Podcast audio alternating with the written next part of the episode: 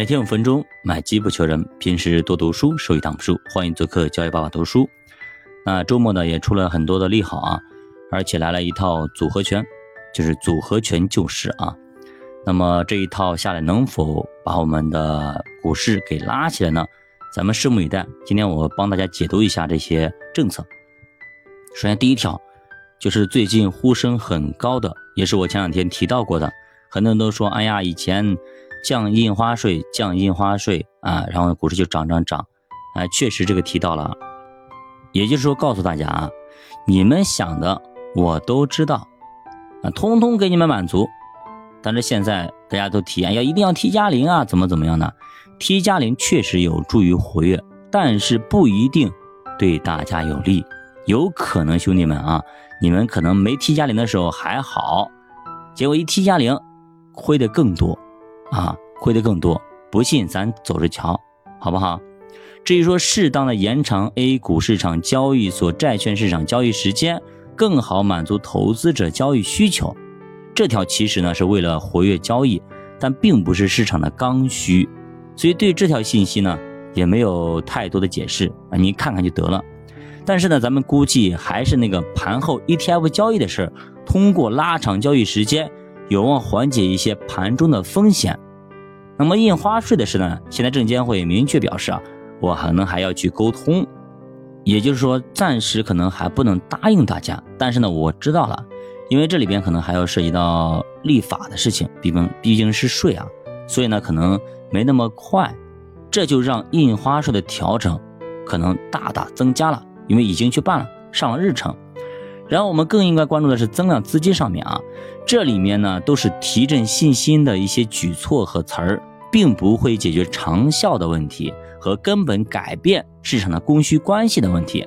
证监会在这方面说的比较细啊，一呢是放宽指数基金注册的条件，提升指数基金开发的效率，鼓励基金管理人加大产品的创新力度，也就是多搞一些指数基金，让大家大家平民百姓都去买。第二呢，推进公募基金费率改革全面落地，降低管理费率的水平。说白了就是管理费太贵了，降一点吧，三个点变成一个点，再便宜点都好。第三呢，引导头部公募基金公司增加权益类基金的发行比例，也就是多弄点产品出来，别弄那么少。第四，引导公募基金管理人加大自购，也就是你们自己弄的基金，你们自己都不买，你让别人去买，大家有信心吗？首先，你自己开发的基金，你自己先买，你买好之后，别人再跟着买，是这么个意思。那第五点是建立公募基金管理人的逆周期布局激励约束机制，减少顺周期的共振。啥意思啊？就是特别低的时候，你基金管理人自己买，拖住，别让它波动那么大。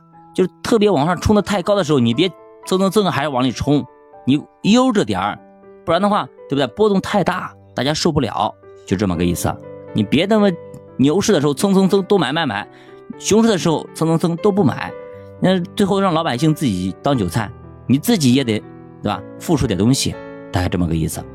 那第六点是扩宽公募基金投资的范围和策略，放宽公募基金的投资股票的指数以及股指期货、国债期货等等品种的限制，也就是说随便买，看到啥喜欢就买，不限制你了。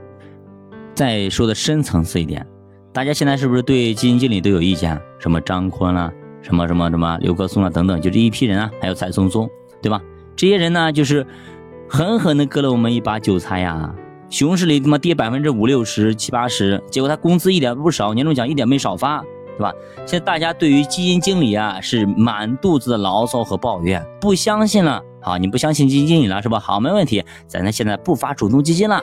咱们发什么 ETF 啊？咱们发指数，对吧？你基金经理你不相信指数，你能不相信吗？所以呢，现在呢用 ETF 来稳定市场，你也别看谁了，谁管理 ETF 都一样。所以呢，基金经理就是个摆设，别相信他们了。他丫的那么有时候就是赚了钱就跑路，赚了钱就换基金公司等等的，咱不相信他，咱相信市场就好了吧？咱去发行 ETF，是这么个意思，你理解了吗？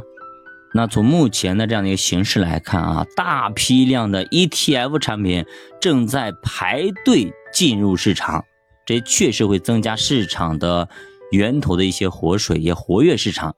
以后我们的市场很可能会出现明确的指数化倾向，这也是我们在三年前分享这个约翰伯格的共同基金常识里讲的。其实那个时候，美国已经慢慢指数化了，那现在中国也会慢慢的进入指数化。